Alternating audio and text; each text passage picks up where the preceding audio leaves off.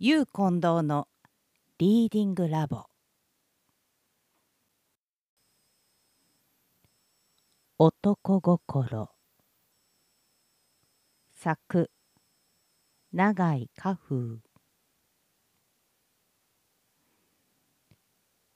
大方帳場の柱にかけてある古時計であろう。間の抜けた力のない音でボンボンと鳴り出すのを聞きつけ友田は寝ているヤグの中から手を伸ばして枕元の懐中時計を引き寄せながら「民子さんあら9時でしょまだいいんですか?」と抱き寝した女の横顔に顎を乗せた「あらもうそんな時間?」と言ったが女も男と同じように着るものもなく寝ていたのでヤグの上に膝をそろえて起き直りながら「浴衣どこへやったろ？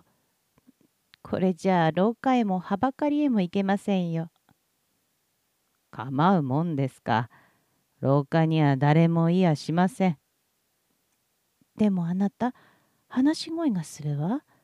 お客様じゃないかしら。我々と同じような連中でしょう。はばかりも2階でしたわね。洗面所の突き当たりでしょう。構うもんですか。でも、これじゃああんまりですわ。女はヤグの脇に脱ぎ捨てた旅館の浴衣を身にまといながら障子を開けて廊下へ出た。男は枕元の銀時計を見直しながら、ヤグの上に置き直って手近に脱ぎ捨ててあるメリヤスとワイシャツを引き寄せる。洗面所の水が止まって、男がワイシャツの片袖に手を入れかけた時、縮らし紙を両手で撫でながら女が戻ってきた。時間の経つのは全く早いですね。本当ね。会社を出た時は5時打ったばかりでしたわね。誰もまだ気がつきはしないでしょうな。知れるとまずいですからね。注意に注意してるから大丈夫だと思いますわ。誰しも若いうちは仕方がありませんわ。生きているんですもの。ねえ、あなた。と、女は両足を投げ出し、丸めた靴下を取り上げながら、公然結婚の約束をしてしまえば、誰が何と言おうと構うことはないんですからね。私、本当に早くそうなりたいと思いますよ。ねえ、あなた。男は何も言わず片足を立てて靴下を履く女の様子を眺めながら静かにシャツの襟のネクタイを結び始めた。二人は西銀座裏の堀端土畑の近くに建っている建物の3階の一室を借りて営業しているある商事会社の雇用人で男の方は名を友田新蔵年は34五。社長の親戚にあたるばかりか社員の中でも古顔の一人である。が女の方は半年ほど前に新聞の広告を見て志願書を出して雇ってもらったばかり。年は24五。戦災前長年人形町の表通りに雑貨店を出していた商家の娘で最後の現在は新小岩へ移転し女学校を出た後日本橋通りのある商店に雇われ売り子になっていたことがあった。人並みよりは小柄な身に簡易な様相をした姿。年寄りはずっと若く見えるが上に町育ちの言葉遣いやら愛嬌やらどこか男の目を引く生めかしさが見えるので初めて見たその時から友田は何とかしてやりたいような気になっていた。女は会社が引けると毎日歩いて土橋を渡り新橋の駅から国鉄の電車に乗り秋葉原で総武線に乗り換えて行く道順をも友田は人知れずその後をつけある日にはその住んでいる親の店の近くまで行ったこともあった。その間にも折があったら手でも握ってやろうと思いながら虚しく一月余りを過ごしたある日曜日の午後である。友田は偶然浅草公園映画町の人中でこれもただ一人歩いている彼女に出会った。二人は互いに「あら」と言ったなり驚いてその場に佇んだ。やがて言い訳らしく女が何か言い出そうとするのを友田は聞こえぬふりで映画館の入場券を売るそばの窓口へ歩み寄り手早く切符を買い取り民子さん、ちょっと見ていきましょう。どんな写真だか分かりませんが、これ、あなたの切符。まあ、どうも、すみません。と、この場合、嫌とも言えず、女は切符を受け取り、男と並んで中へ入ると、天気のいい日曜日のことで、場内は大入り満員の好景気。出入りの戸口から場内左右の壁際まで席の開くのを待つ観客が押し合うように立て込んでいるため正面舞台の映画は人の頭に遮られてよくは見えない。どうです？見えますか？もっとこっちへ及んなさい。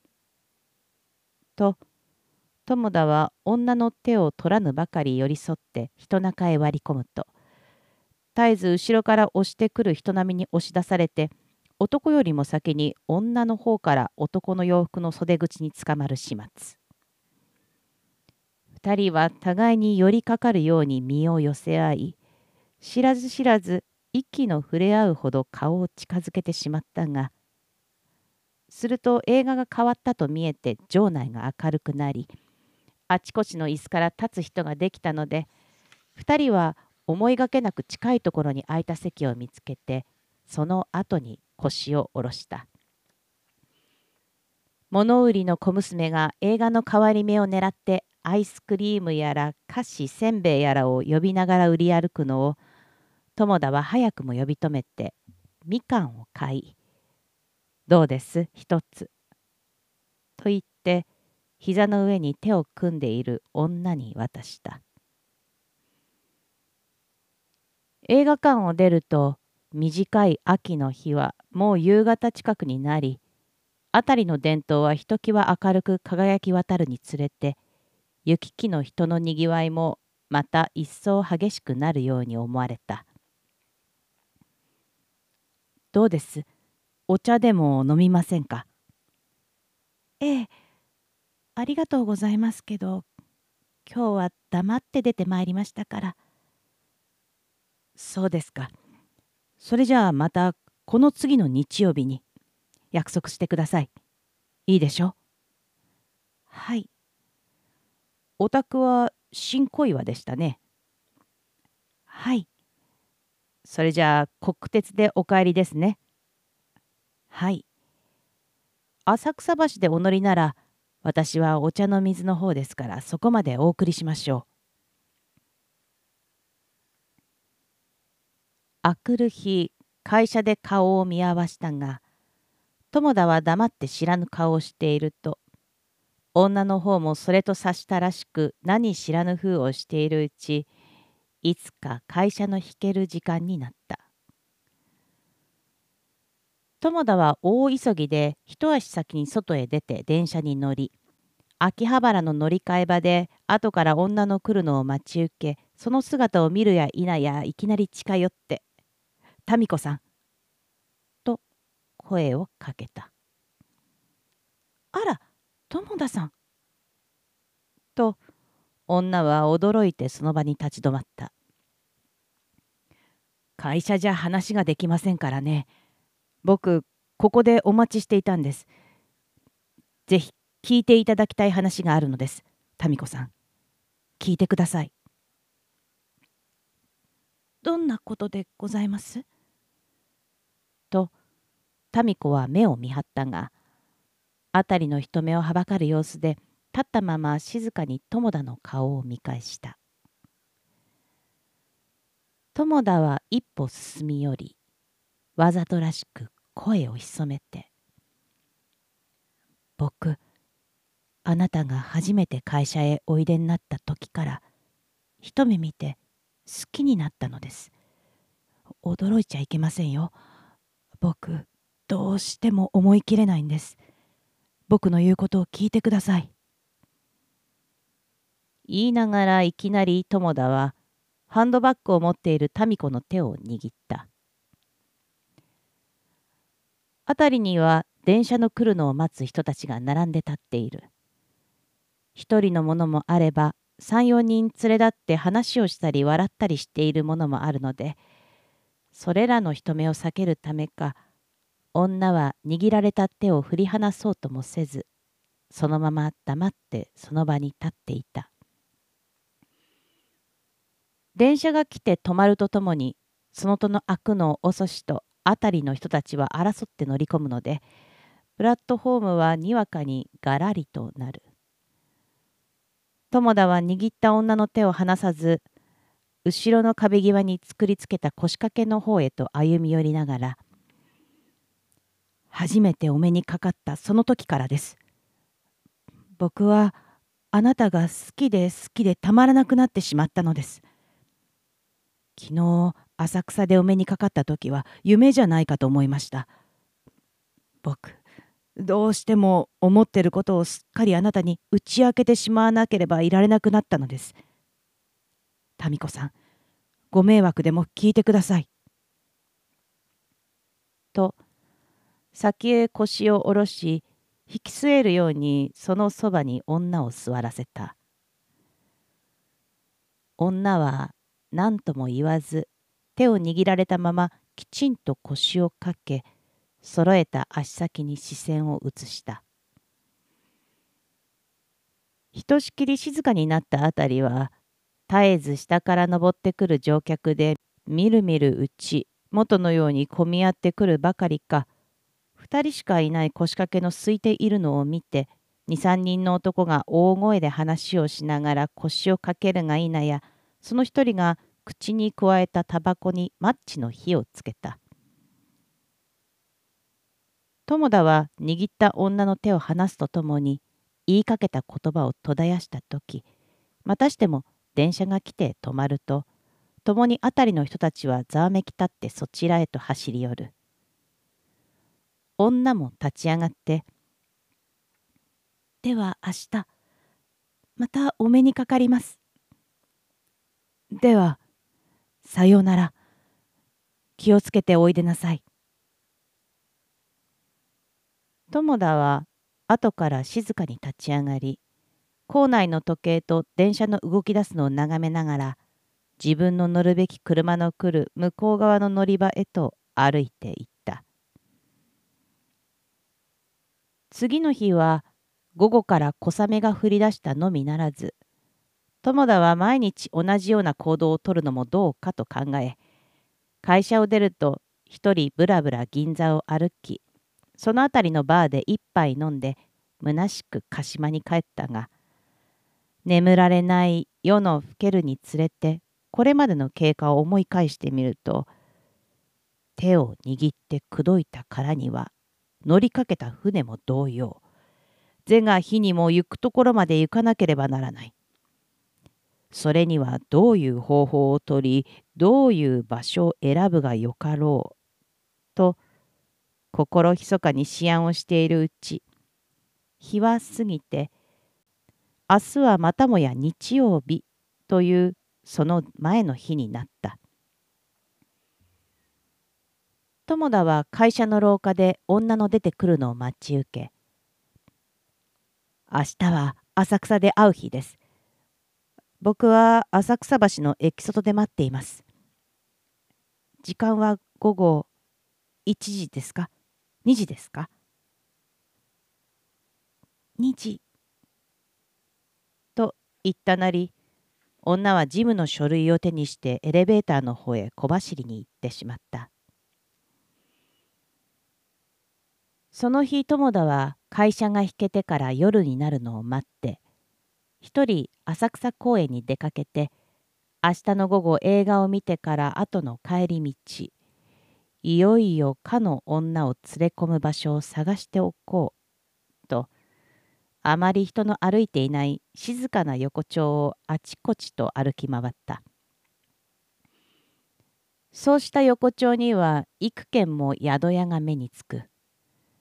いずれも表の店口に家など並べてご一泊お一人様お食事付き幾百円。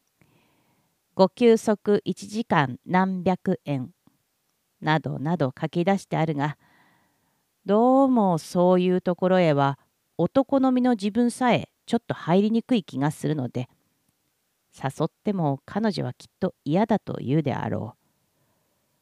それなら食べ物屋で座敷のあるような静かな家はないものかと歩き回っているうちいつか松竹座前の大通りへ出てしまったので後戻りして別の方面へ出てみよう彼は知らず知らず田原町近くの電車通りに立ち止まって辺りを見回していた。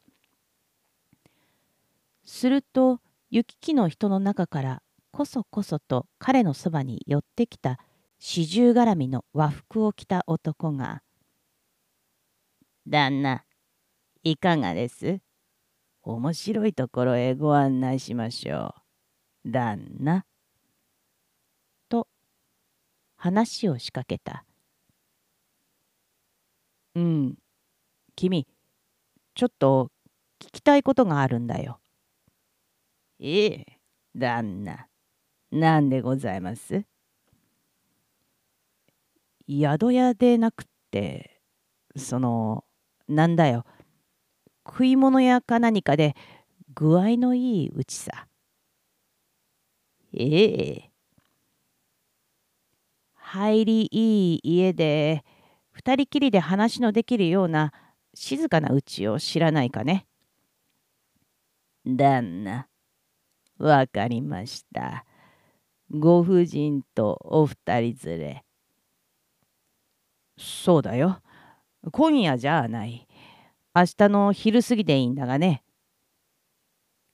旦那、承知しました。お連れ込みならおあつらい向きというところがございます。そうか。お好み焼きをするうちでございます。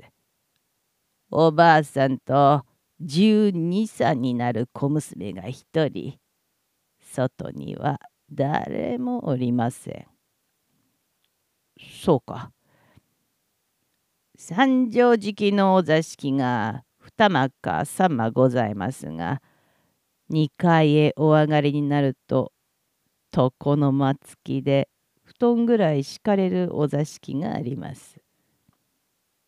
うん、そうか。ここから遠いかね。すぐそこでございます。よろしければご案内いたしましょう。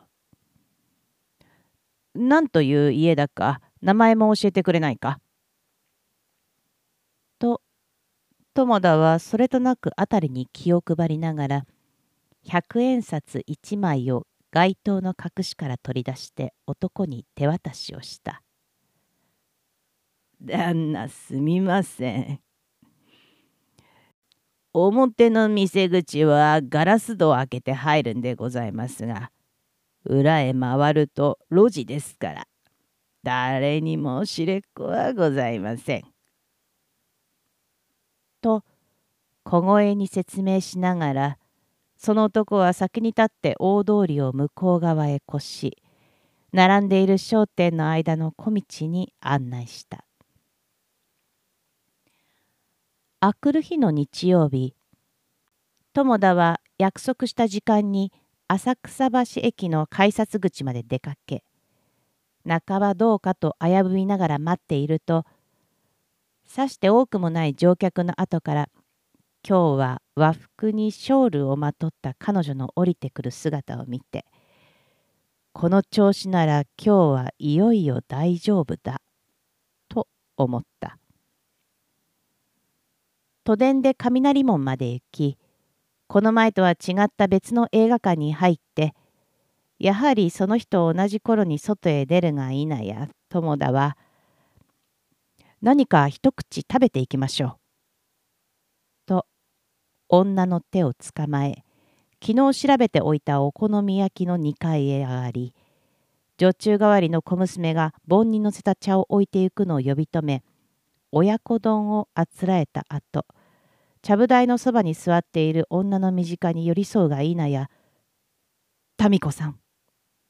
と言いさま抱きしめて、嫌を言わさず、接吻してしまった。あら、あなた。と、女は驚いて立ち上がろうとするのを、友田は構わず力いっぱい抱きすくめて、許してください。いいでしょう、今日は、今日は。と言いながら、身もだえする女をその場に押し倒した。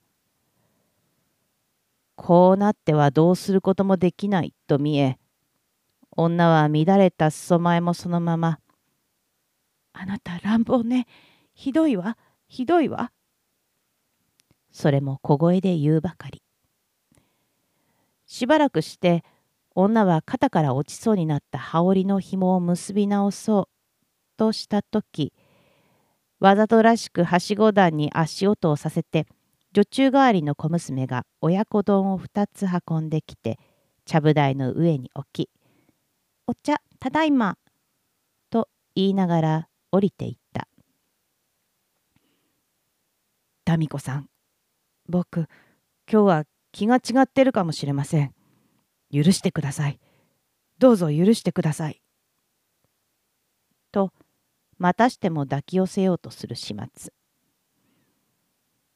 女もついに覚悟をしたものか、そのまま寄り添ったなり、静かに割り箸を取って男に渡した。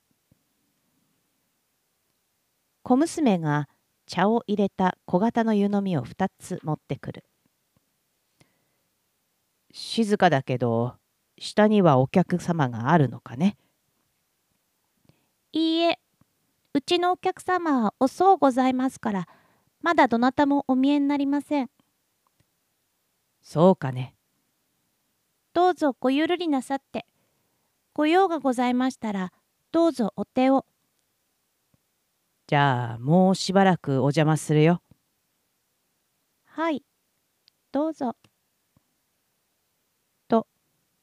小娘は何事も心得ているらしくわざとお客の顔を見ぬようにして降りていった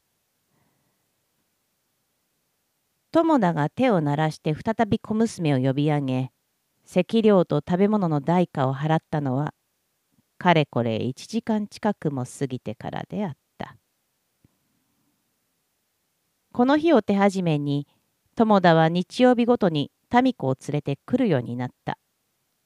が45回目でちょうどその月も変わる頃からぱったり姿を見せぬようになった。友田は突然会社の横浜支店に転任を命ぜられ本郷の鹿島を引き上げてその町へ移転した。浅草で会い続けているうちから彼は早くも民子には飽きていた。同じところで同じ女に会うのがつまらなくてならなくなったものの今更そうとも言えないので23度ところを変えてパンパンの出入りする烏森あたりの旅館へ連れ込んだこともあったがやはり同じこと女の言うことなすことは決まりきってしまって初めのうち催したような刺激も興奮をも感じさせないのでついには連れ込みの席料を払うことさえ次第に惜しくなるばかり。なんとか口実をつけて逃げたいと思う矢先突然横浜天人の命令を受けたのは彼の身にとっては全く天の助けであった。月日はたちまち半年余りを過ぎた。